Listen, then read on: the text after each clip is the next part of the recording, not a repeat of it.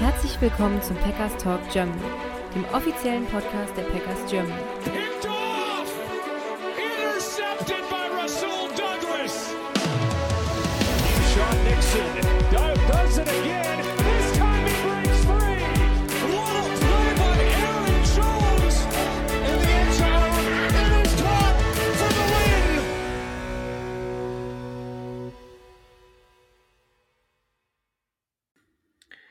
So, herzlich willkommen zum Packers Talk Germany, Folge 247, eine neue Ausgabe des Enemy Territories. Die Packers empfangen die 3 und 5 Los Angeles Rams und das Spiel findet am Sonntag um 19 Uhr im frühen Slot, Slot äh, statt. Und ähm, ja, ich bin nicht allein, sondern ich habe noch jemanden von den Rams Germany e.V. dabei, Marcel.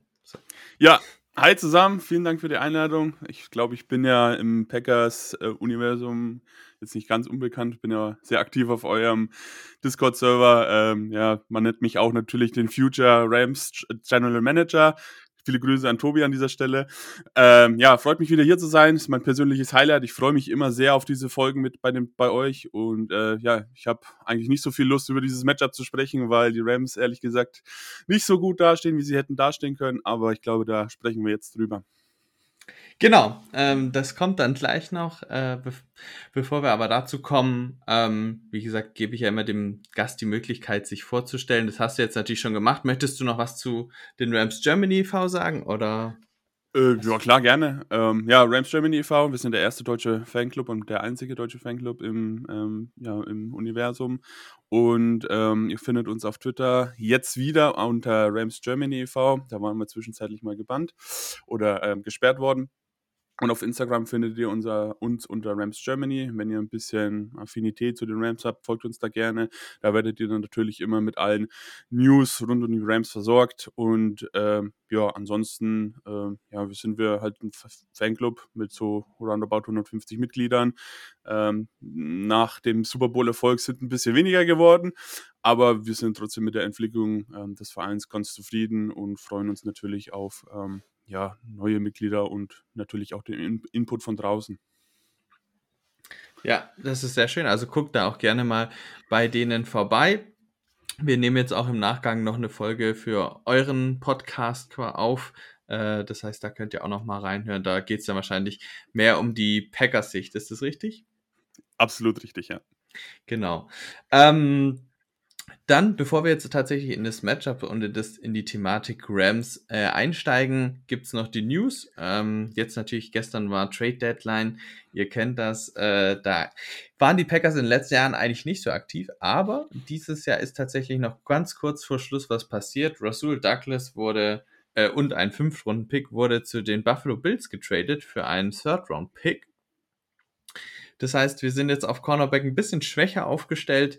Es sind jetzt im Kader aktuell nur noch Jair Alexander, Keisha Nixon, Carrington Valentine, Corey Ballantyne und Robert Rochelle, den wir letztes, letzte Woche oder ja, letzte Woche geholt hat. Und ja, viel mehr ist da nicht. Es kann jetzt sein, dass dieser offene Roster-Spot jetzt nochmal durch einen Cornerback ähm, ersetzt wird, entweder vom Practice Squad oder ja aus der von den Free Agents. Das muss man noch so schauen, was damit passiert. Da gibt es bisher keine weiteren News dazu. Das sorgt dafür, dass wir jetzt äh, für nächstes Jahr, was die Picks angeht, so aufgestellt sind. Wir haben wahrscheinlich einen Top 5, Top 10 Pick äh, mit unserem First Round Pick. Ähm, und dann haben wir einen weiteren Second Round Pick, den von dem Aaron Rodgers Trade von den Jets, den Third Round Pick der Bills jetzt, ähm, zwei Fourth Round Picks insgesamt, also den eigenen und wahrscheinlich einen Compensatory Pick, den wir für Alan Lazar bekommen werden. Kein Fifth Round Pick, dr- drei Sechst, Sechstrunden Picks.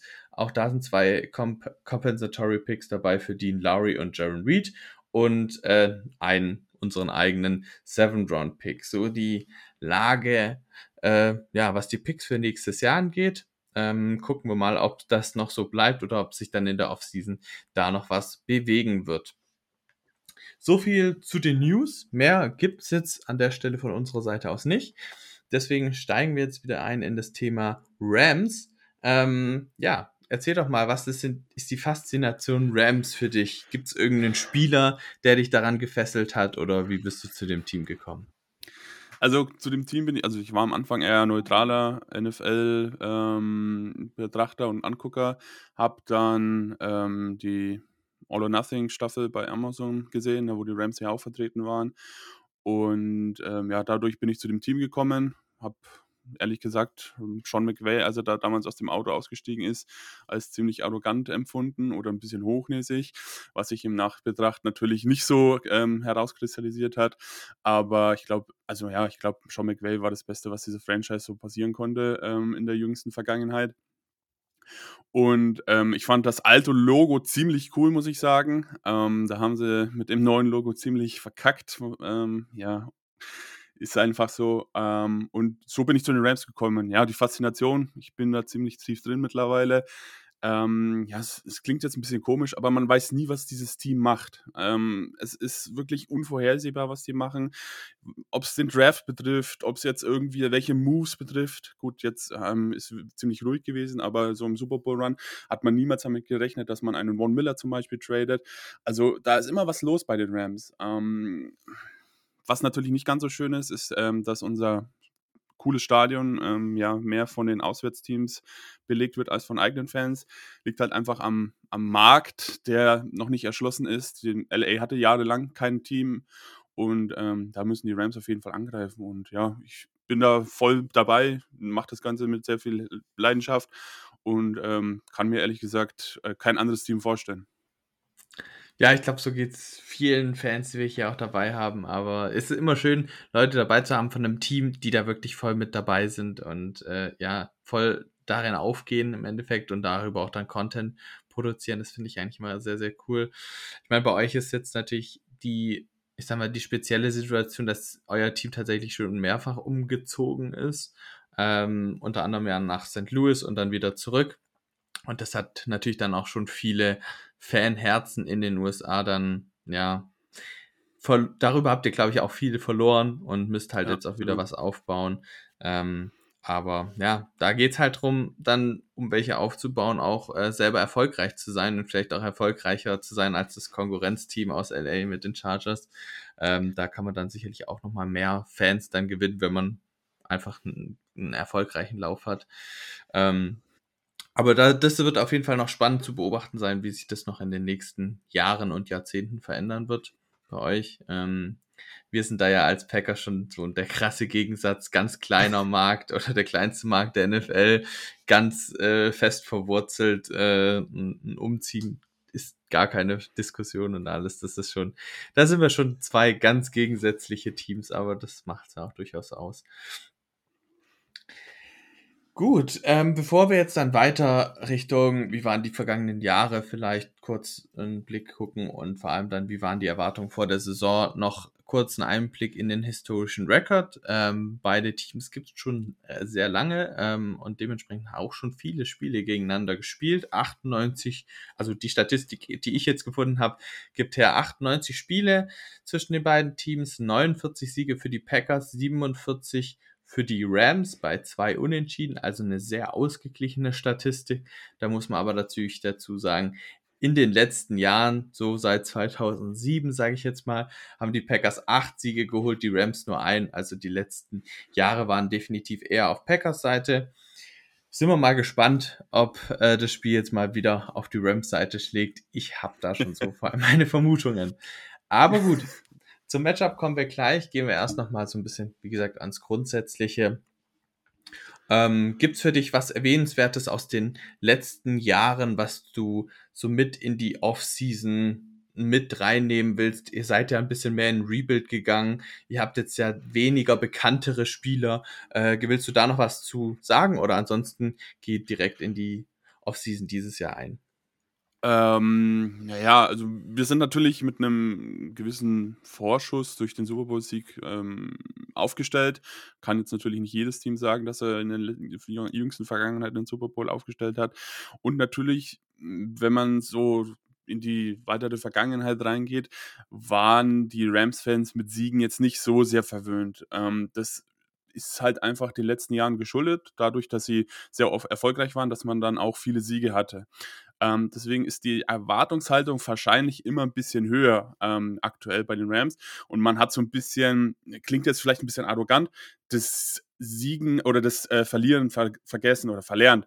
Ähm, und ja, mit diesen Erwartungen musste man jetzt, du hast es schon angesprochen, in eine, in so ein Low Rebuild reingehen. Und ähm, ja, da waren die Erwartungen vor der Saison eigentlich, ja, man wusste nicht, wie stehen sie da? Sind sie wirklich so, dass sie auf den First Overall gehen? Oder sind sie halt so, dass sie doch ein bisschen comp competitive mitgehen? Ich, da spielt natürlich auch äh, Matthew Stafford und die O-Line eine große Rolle. Ja. Die äh, gerade die Pass Protection ist unter Sean McVay sehr essentiell dafür, dass die ganze Offense funktioniert. Ähm, und ja, letztes Jahr sah das einfach nicht so gut aus, aus meiner Sicht halt, oder was ich viel gelesen habe, auch viel, weil die O-Line eben nicht gut protecten konnte, sah auch dann Stafford nicht so gut darunter aus, hatte ja auch was, glaube ich, mit Verletzungen zu tun dann letztlich auch. Ähm, und die hatte letztes Jahr dann einfach auch keine gute Offense und Stafford sah nicht gut aus. Ähm, vielleicht kannst du dazu dann auch nochmal sagen, wie so die Erwartungen waren, wie die Offense wieder ja, spielen wird. Ähm, ja, letztes Jahr war Stafford halt auch verletzt, hat die Hälfte der Saison auf jeden Fall verpasst. Ähm, unsere O-Line war irgendwann mit dem fünften Right Guard aufgestellt. Also wir waren letztes Jahr echt verletzungsverseucht, muss man einfach so sagen. Ähm, man hatte diese Erwartungen oder für, für die Erwartungen dieses Jahr, man hat mit Steve Wheeler einen recht guten Guard ähm, gedraftet und geholt ähm, und insgesamt war halt die O-Line wieder gesund. Mit einer gesunden O-Line auch wenn sie nicht, mit Starspielern be besetzt ist, hat schon mal ein gewisses Fundament. Und wenn dann ähm, dieses, diese O-Line halt auch hält, dann kann der Quarterback dahinter halt auch ähm, besser spielen und ist halt ähm, deutlich flexibler, was sein, was sein Spiel betrifft. Da hatte man schon mal gute Erwartungen und naja, nichtsdestotrotz ist es halt immer noch Sean McVay, der Head Coach ist und eine gewisse Idee in das Spiel mit hineinbringt und ähm, deswegen war man da eigentlich recht positiv. Was so ein bisschen Sorgen bereitet hat, war der Receiver Room. Ähm, ich glaube, das hat sich nach dem ersten oder nach dem zweiten Spiel relativ schnell geklärt. Da hatte man ja auch einen sehr, sehr starken äh, Draftpick mit Puka Nakur. Ähm, ja, also insgesamt war die Offense wahrscheinlich das bessere, die bessere Seite des Balls als die Defense. Ähm, da hat man ja viele Spiele abgeben müssen. Jane Ramsey weggetradet zu den Dolphins. Ähm, dann hat man Leonard Floyd entlassen, Bobby Wagner entlassen. Also die Defense war eigentlich nur noch eine Säule, kann man sagen, und zwar Aaron Donald. Und alles danach hinter waren ziemlich junge Spieler, ähm, klar aus dem Draft oder halt im zweiten Jahr. Und da war da waren die größten Fragezeichen in diesem, äh, in diesem Team. Und ähm, ja, das Bild hat sich leider so ein bisschen geswitcht. Eher die Defense trägt dieses Team als, als die Offense. Mhm. Ähm, ja, vielleicht kannst du noch mal was dazu sagen. So, hast du das Gefühl gehabt, in, vor der Saison die Playoffs wären drin gewesen? Du hattest ja vorher gesagt, ob es eher Richtung Top 5 Pick geht Ja. oder sogar First Pick overall. Oder war da für dich die Playoffs ähm, vor der Saison kein Thema und du dachtest, das spielt keine Rolle? Also ich war einer der wenigen, die gesagt haben, wir haben mit dem First Overall nichts zu tun. Dafür ist es, dieses Team einfach trotzdem zu gut. Ähm, ganz klar muss man trotzdem sagen, Playoffs sind unrealistisch gewesen. Ich habe, glaube ich, einen Rekord von vier oder fünf Siegen gehabt.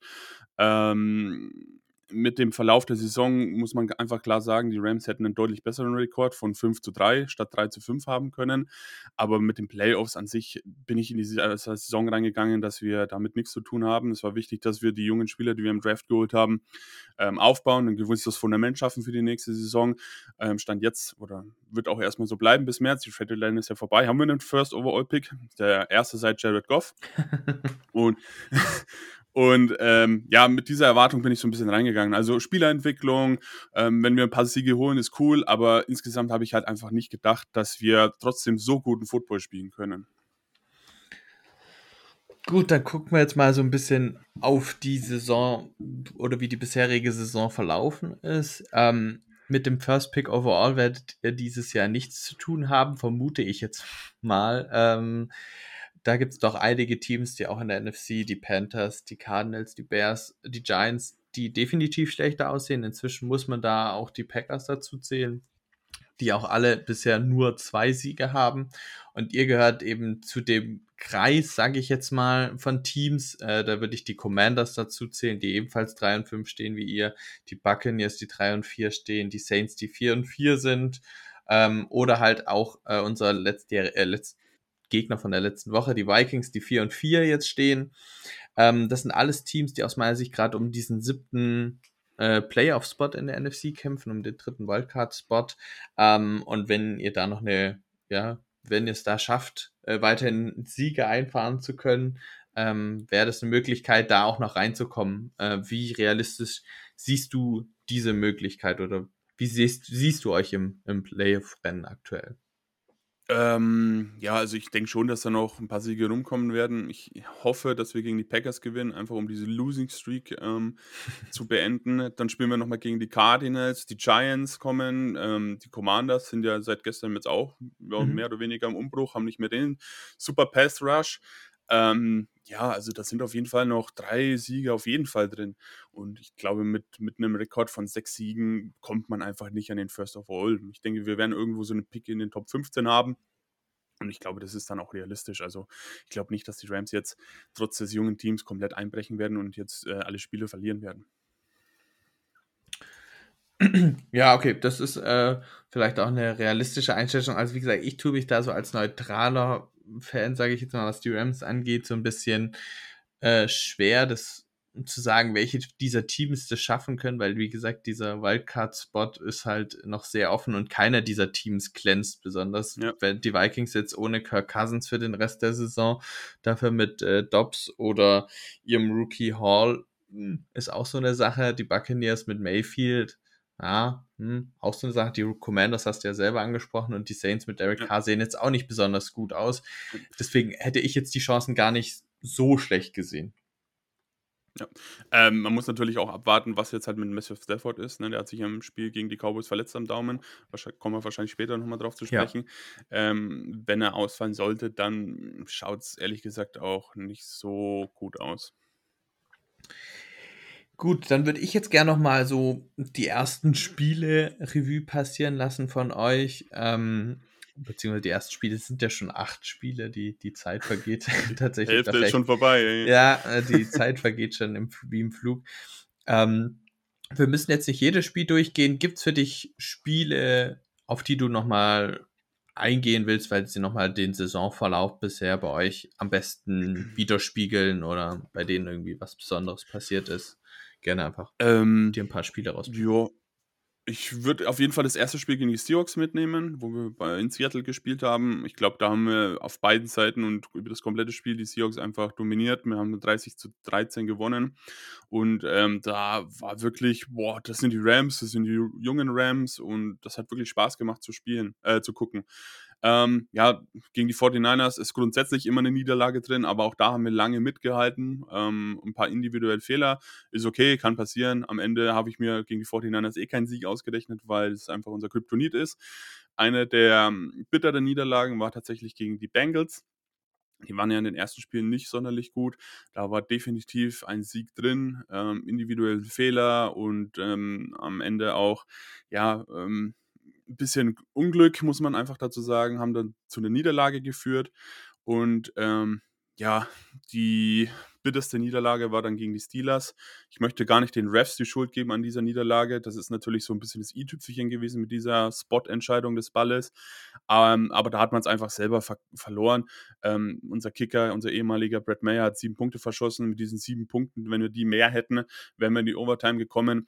Ähm, dann hat Matthew Stafford direkt nach der Halbzeit eine Int geworfen und ähm, ja, das hat sich dann halt einfach so aufgetürmt. Am Ende war das eine absolut vermeidbare Niederlage und ich habe nach dieser Niederlage noch nie so schlecht geschlafen wie ähm, sonst nach einer Niederlage und das hat mich irgendwie zwei Tage noch verfolgt. Also das war wirklich ein belastendes Spiel und ja, gegen die Cowboys, das war einfach äh, ein grottenschlechtes Spiel, muss man einfach so sagen. Ansonsten ja, gibt es nicht so wirklich was zu erwähnen. Mhm, okay. Dann würde ich jetzt tatsächlich auch schon in das Matchup gegen die Packers einsteigen. Ähm, und bevor wir da richtig reinsteigen, äh, weil wir fangen auch immer mit der Offense an, ist es, was du gerade eben angesprochen hast, ist, denke ich, jetzt mal zu klären, welcher Quarterback bei euch überhaupt spielt. Weil sich Matthew Stafford im, gegen Dallas äh, verletzt hat, ähm, am, am Daumen oder am Finger auf jeden Fall. Ähm, gerne was zu der Verletzung sagen und wie wahrscheinlich ist es, dass er spielt und gegebenenfalls dann auch direkt zum Backup übergeben, der spielen soll. Ähm, Genau, also er hat eine Daumenverletzung, UCL-Sprain äh, im Daumen. Ähm, ist aktuell, aktueller Status ist Day-to-Day. Wir wissen selber nicht genau, wie die Sache ist. Wir haben ehrlich gedacht, gesagt, ein bisschen gehofft, dass gestern noch ein bisschen was passiert. Ähm, einen Trade hätte ich jetzt ausgeschlossen, aber es war auch kein Free Agent Signing also auf Quarterback. Ähm, ja, falls Matthew Stafford nicht spielen sollte, ähm, ist der Quarterback dahinter Brett Ripien. Der hat mal bei den Broncos gespielt und hat jetzt auch die zweite Halbzeit oder ein bisschen was vom, vom Spiel gegen die Cowboys gespielt. Ähm, ja, ich glaube, mit dem ähm, ist nicht so viel drin, muss man einfach so sagen. Oh ja, und einen weiteren Quarterback haben wir aktuell nicht. Ähm, also ja, die Zeichen, so wie sich die Rams aktuell verhalten, würde ich sagen, Matthew Stafford spielt, weil man sich keinen Ersatzquarterback noch geholt hat oder zumindest einer, der ähm, mittrainiert und so. Ähm, ja, also ich gehe davon aus, dass er Stand jetzt spielen wird. Weiß aber auch nur tatsächlich, dass es halt Day-to-Day ist und ansonsten halt Ripien. Gut, dann müssen wir da noch ein bisschen abwarten, wie es läuft. Ähm, ich denke, man kann aber halt sagen, gerade so bei einer Finger-Daumen-Verletzung ist es halt auch immer so eine Sache, ähm, wie gut man dann, also wie sehr man dann bei 100% ist, wie gut kriegt man dann die Bälle au- raus, ähm, hat es in dem ganzen Bewegungsablauf da, spielt es eine Rolle. Ähm, könnte ich mir zumindest vorstellen, dass er dann vielleicht auch nicht bei 100% ist oder beim, beim 100%igen Leistungsvermögen. Das könnte auf jeden Fall das Spiel stark beeinflussen. Deswegen habe ich das Thema mal vorne weggenommen. Ähm, dann fangen wir doch gleich mit der, oder gehen weiter mit der Offense. Ähm, ich mache das ja immer so, dass ich so gesagt, so, was sind die Stärken, Schwächen? Und da möchte ich dann jetzt auch anfangen. Ähm, ja, was siehst du bei euch als größte Stärke aktuell an? In der Offense. Also grundsätzlich muss man sagen, wir haben einen guten Receiver-Core. Ähm, allerdings hat unser Receiver-Core dieses Jahr mit ziemlich vielen Drops zu kämpfen. Ähm, ich glaube, wir haben die eine siebenprozentige Droprate von insgesamt allen Bällen, die auf die Receiver gekommen sind, was ziemlich hoch ist. Ähm, aber ansonsten haben wir wirklich einen guten Receiver-Core. Die, unser Running Game ist auch ziemlich gut dieses Jahr, muss man einfach sagen. Und man hat gemerkt, wenn das Running Game bei den Rams funktioniert, dann rollt die Offense und ähm, ist deutlich ja, produktiver, als wenn das Running Game nicht funktioniert oder halt, ähm, halt einfach gar nicht genutzt wird, das Running Game. In einem Drive, ich weiß gar nicht mehr, gegen wen das war, haben wir acht Running Games hintereinander. Das war die meiste Running Games ähm, hintereinander oder Running, Running Plays hintereinander ähm, unter Sean McVay. Und ähm, wenn es, wie gesagt, wenn das Laufspiel funktioniert, dann rollt die Offense auch besser. Ähm, wir haben eigentlich eine grundsolide ähm, O-Line. Ähm, bei allen Respekt jetzt, aber ich glaube, die Packers, der Packers Pass Rush ist jetzt nicht der beste. Also äh, gehe ich davon aus, dass die O-Line ziemlich stabil sein wird. Und ähm, alles in allem, wenn so alle Räder ineinander greifen, haben wir, glaube ich, eine ganz konkurrenzfähige ähm, Offense. Ja, da hast du vieles angesprochen. Ich meine, bei den Packers mit dem Pass Rush, wir haben halt mit Rashan Gary einen, der extrem gute Zahlen auflegt, äh, was Pressure-Zahlen angeht, was Sex angeht in den letzten Spielen, sieht es eher mau aus, aber generell ist da, ist, er, macht er das auf jeden Fall schon ganz gut. Ähm, dahinter sieht es weniger überzeugend aus, da sage ich jetzt mal, ist mehr Potenzial da als das, was aktuell gezeigt wird. Ähm, ansonsten, da kann ich ja vielleicht dann überleiten zu einer Schwäche. Du hast jetzt gerade schon angesprochen, die Drops der Receiver ähm, ja. und dass das Running Game gut ist. Aber da spielt natürlich auch eine Rolle, dass der Running, äh, Running Back, den ihr in den ersten Wochen viel gefeatured habt mit Kyron Williams, ähm, jetzt schon seit oh, zwei Wochen ausfällt oder zumindest letzte Woche ausgefallen ist und auch gegen die Packers ausfallen wird. Ist das richtig? Absolut richtig, der ist auf IR. Ähm, also der wird auch erst nach dem Spiel gegen ähm, die Seahawks wieder zurück sein. Ähm, also der ist auf IR. Wir haben einen alten Bekannten mit Daryl Henderson ähm, zurückgeholt, der Free Agent war. Und dann hatten wir noch Royce Freeman.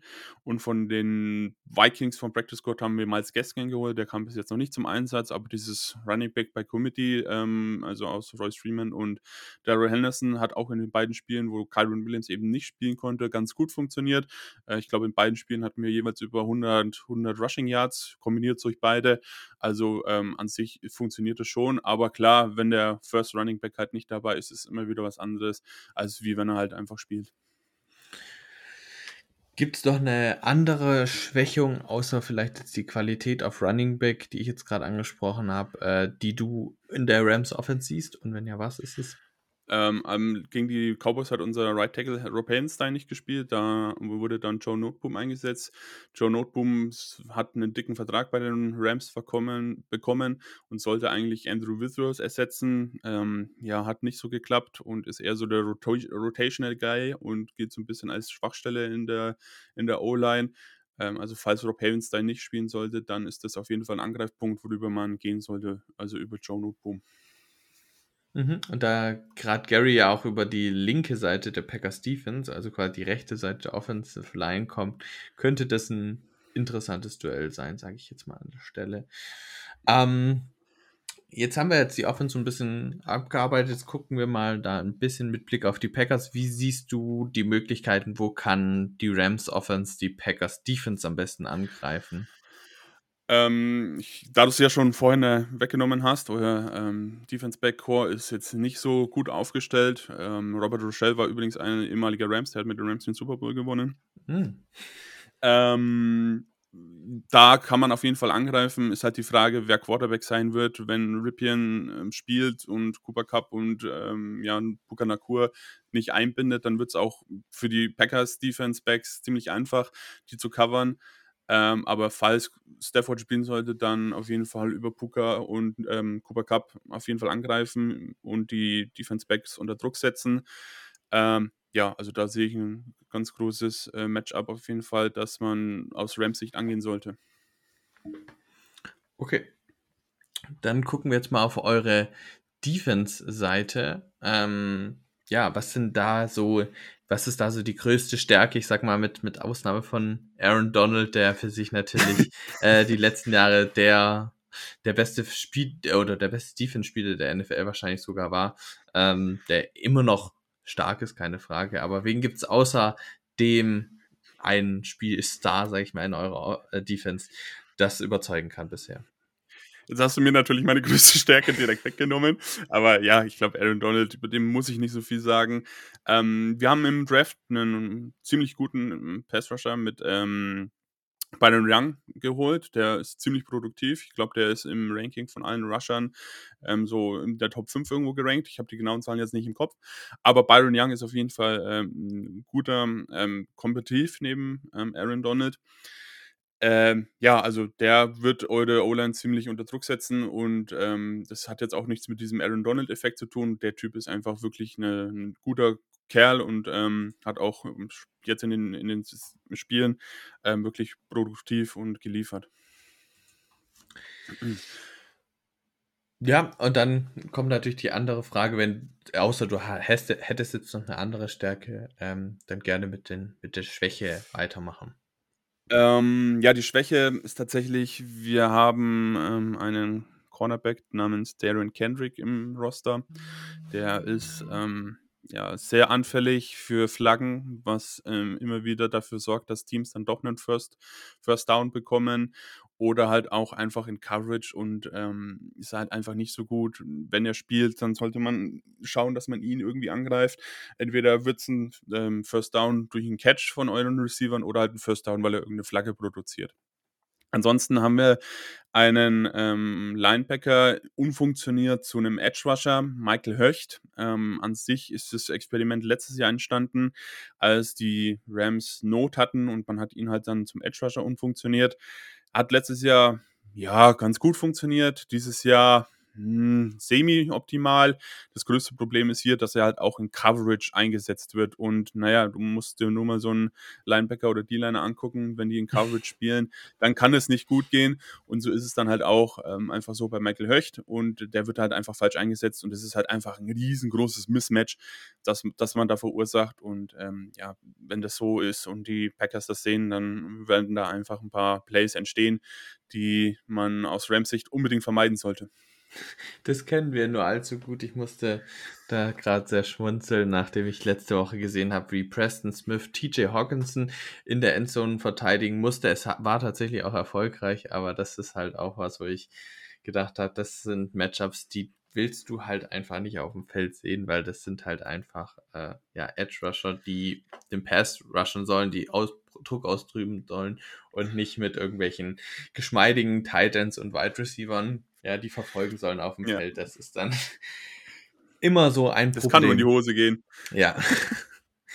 ähm, wo siehst du, wenn wir jetzt da weiterspinnen und wieder die Packers mit reinbringen, wo siehst du Möglichkeiten für die Packers äh, anzugreifen? Du hattest gerade natürlich schon Höcht angesprochen als eine Möglichkeit, aber die Receiver gehen ja auch häufig auf die Cornerbacks auf, oder jetzt Musgrave auf die Titans wahrscheinlich. Ähm, wie siehst du da zum einen eure Run-Defense noch? Die haben wir jetzt noch gar nicht, darüber haben wir Ja. noch gar nicht gesprochen. Und wie gesagt, vor allem Cornerbacks, Safeties, Linebacker, da einfach noch ein bisschen was gerne drüber erzählen. Ähm, also die Run-Defense ähm, ist gegen den Outside-Run ziemlich anfällig. Ich weiß auch, dass ihr ein bisschen Probleme mit dem Running-Game habt, ähm, aber Aaron Jones ist, glaube ich, wieder fitter und wahrscheinlich ein bisschen fitter zu, zum Rams-Spiel. Ähm, also wenn da was möglich ist, dann wahrscheinlich eher über den Outside-Run. Und ansonsten ist unser ähm, Defense-Backfield relativ gut aufgestellt. Ähm, wir haben mit äh, Akello Witherspoon einen ziemlich guten Cornerback ähm, vom Free Agent Markt geholt. Ähm, also, ja gut, gegen die Cow Cowboys war es jetzt insgesamt kein gutes Spiel, aber das war ein generelles Problem von der Mannschaft. Aber ähm, da sehe ich irgendwie tatsächlich eher die, ähm, die Plusseite auf der, auf der Rams. Okay. Also du siehst da jetzt gerade vor allem mit unseren schnelleren Wide Receivern, äh, mit, mit, mit Reed und Watson und auch ohne Musgrave ist ja für den Titan sehr, sehr schnell keine größeren Probleme oder kann, können die Cornerbacks und Safeties die Geschwindigkeit covern. Mm, Sollte eigentlich kein Problem sein, aber wir sprechen hier von sollte natürlich. Ähm, ich, wenn sie, ja, sollte kein Problem sein. Das heißt, du würdest sagen, um das Ganze nochmal ein Fazit quasi drunter zu setzen, du siehst die größte Möglichkeit für die Packers auf jeden Fall über das Run-Game ähm, und halt vor allem dann über Aaron Jones. Ja. Gut, dann sind wir doch da mal gespannt. Äh, ich bin mit dem Run-Game nicht zufrieden diese Saison ähm, und Aaron Jones wird nicht viel eingesetzt, äh, also, beziehungsweise war natürlich sehr viel verletzt, aber jetzt letzte Woche wurde er zum Beispiel auch wieder wenig eingesetzt. Und ja, über das Passing Game, da ist halt keinerlei Konstanz drin. Tiefe Bomben sind immer da, äh, kann man immer erwarten, aber das trägt halt diese Offense nicht. Und dadurch ist sie halt extrem ja, unkonstant von Play zu Play oder von, von Drive zu Drive. Und da kommt halt häufig nicht viel rum. Ähm, da bin ich halt mal gespannt, ähm, ja, wie das gegen eure Defense aussieht, äh, die ja, wie gesagt, im, im Liga-Mittelfeld insgesamt zu verorten ist, würde ich sagen. Ja, kann man so unterschreiben. Dann gucken wir auf den Player to Watch, äh, beziehungsweise Unsung Hero, also einfach nochmal einen Spieler hervorheben in der Offense und in der Defense jeweils ein, der noch nicht gefallen ist, den du nochmal hervorheben willst. Das könnten jetzt Rookies sein, das könnte aber auch natürlich ein, ein langjähriger Spieler sein, der aber jetzt in der Rolle reingefunden hat, die er in den letzten Jahren zum Beispiel nicht hatte, oder einfach Spieler, die jetzt im allgemeinen Fan, sage ich jetzt mal, nicht so bekannt sind. Ähm, boah, ja, auf der Offense-Seite, ich habe erst überlegt, ob ich mit Puka Nakur mitgehe, aber ähm, der ist jetzt nicht mehr so unbekannt nach, den, nach dem bis bisherigen, was er so gezeigt hat. Ich würde tatsächlich äh, mit dem, mit dem Right Guard ähm, Steve Avila gehen. Ähm, ist ein hervorragender Rookie, macht sich sehr gut in der O-Line, ähm, hat wirklich gute Stats. Ich glaube, der war in den ersten vier Spielen der, der bestgerannte Rookie Guard. Und ähm, ja, also entwickelt sich super und ähm, ja, auf den sollte man auf jeden Fall aufpassen. Und auf der Defensivseite? Ja, auf der Defense-Seite, boah, da tue ich mir gerade sehr schwer. Ähm, ja, Ernest Jones ähm, hat von Bobby Wagner letztes Jahr ziemlich viel mitgenommen als ähm, Linebacker. Ähm, ist auch Playcaller auf der Defense-Seite. Und ähm, Ernest Jones, super solide, super sicherer Tackler und ähm, ja, führt das Team auf dem Feld halt wirklich als so als, ja, kann man schon sagen, als Leader an. Und ähm, ja, auf den sollte man auf der Defense-Seite auch aufpassen. Ja, das ist auf jeden Fall auch ein Name, der ja auch aus meiner Sicht und auch zum Beispiel von PFF oder sowas auch gut gegradet ist und als einer der besten Spieler bei euch aktuell drin Ja. Äh, ich hätte ansonsten noch in der Defense, in der D-Line äh, Kobe Turner, euren Rookie von diesem Jahr genannt. Ja. Der ist, glaube ich, spielt auch keine schlechte Saison. Er war Nein, auch ein. Third-Round-Pick. Ähm, und in der Offense bei euch hätte ich noch genannt Tutu Atwell, der war Stimmt, ja. kam 2021 raus, äh, hatte aber die ersten beiden Jahre große Schwierigkeiten und äh, also war ein Second-Round-Pick und sieht jetzt dieses Jahr tatsächlich echt vernünftig aus, so als ja als Right Receiver hinter Cooper Cup und Nakur, vor allem halt auch nochmal mit seiner enormen Speed, ähm, würde ich Ja. sonst noch hervorheben wollen. Stimmt. Ja, hast, hast recht, auf den hatte ich jetzt tatsächlich gar nicht auf dem Schirm, aber wie du richtig gesagt hast, hat jetzt so, so ein bisschen sein Breakout-Jahr, äh, weil er tatsächlich auch mal angespielt wird und ähm, viele haben ihn schon verteufelt ähm, zum Zeitpunkt ähm, des Drafts, weil Creed Humphrey zu dem Zeitpunkt noch auf dem Board war. Mhm. Ähm, und ja, Creed Humphrey macht sich ja bei den Chiefs hervorragend als Center und dann hat man halt einen Tutu Atwell genommen, der in den ersten zwei Jahren ja, mehr oder weniger überhaupt nicht aufgetreten ist oder mal bei einem Punt-Return und sich dann direkt verletzt hat. Aber ja, den hatte ich tatsächlich ähm, nicht auf dem Schirm, aber könnte man auch hervorheben, ja. Der Creed Humphrey ist auch so ein Name, der bei den Packers immer durch die Gegend geistert, weil wir äh, Josh Myers vor ihm genommen haben und sich das bisher noch nicht so gut ausgeht.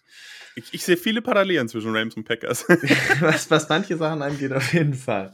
ähm, gut, dann kommen wir zu unserer letzten Kategorie, sage ich jetzt mal, ähm, die wir immer haben. Wir geben unserem Gast die Möglichkeit, einen Offense- und einen Defense-Spieler auszuwählen. Ähm, du warst ja schon mal bei uns im Podcast. Vielleicht äh, nimmst du dieselben Spieler. Ich weiß auch nicht, ob wen du das letzte Mal genommen hast. Kannst ja auch noch mal, ich weiß nicht, ob du es noch weißt, aber kannst Nee. da vielleicht auch noch mal gern drauf sonst referieren. Ähm, ja, ansonsten, wie gesagt, ein Offense-Defense-Spieler, der bei euch perfekt reinpassen würde.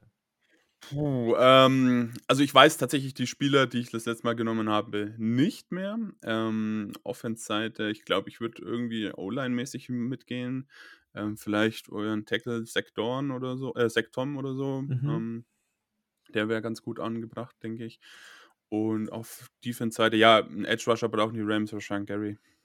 Ja, ich glaube, das wäre auch. Es kristallisiert sich momentan noch mehr und mehr als ja der beste Spieler bei uns noch raus, äh, vor allem da Jair nicht so besonders gut aktuell aussieht. Ähm, ja, dann runden wir das Ganze nochmal ab, äh, geben gleich nochmal einen Ergebnistipp ab und ja, einfach nochmal insgesamt, wie denkst du, dass das Spiel laufen wird, wer gewinnt, ähm, all sowas einfach nochmal ein Fazit darunter setzen. Möchtest du anfangen oder soll ich anfangen? Ähm, mir ist es egal, ich kann gerne anfangen. Dann fang Ähm, gerne ja, es, häng- es hängt von den Rams natürlich viel ab, ob Matthew Stafford spielen wird. Wenn Matthew Stafford spielen wird, haben die Rams eine realistische Chance, als wenn er nicht spielen wird, zu gewinnen.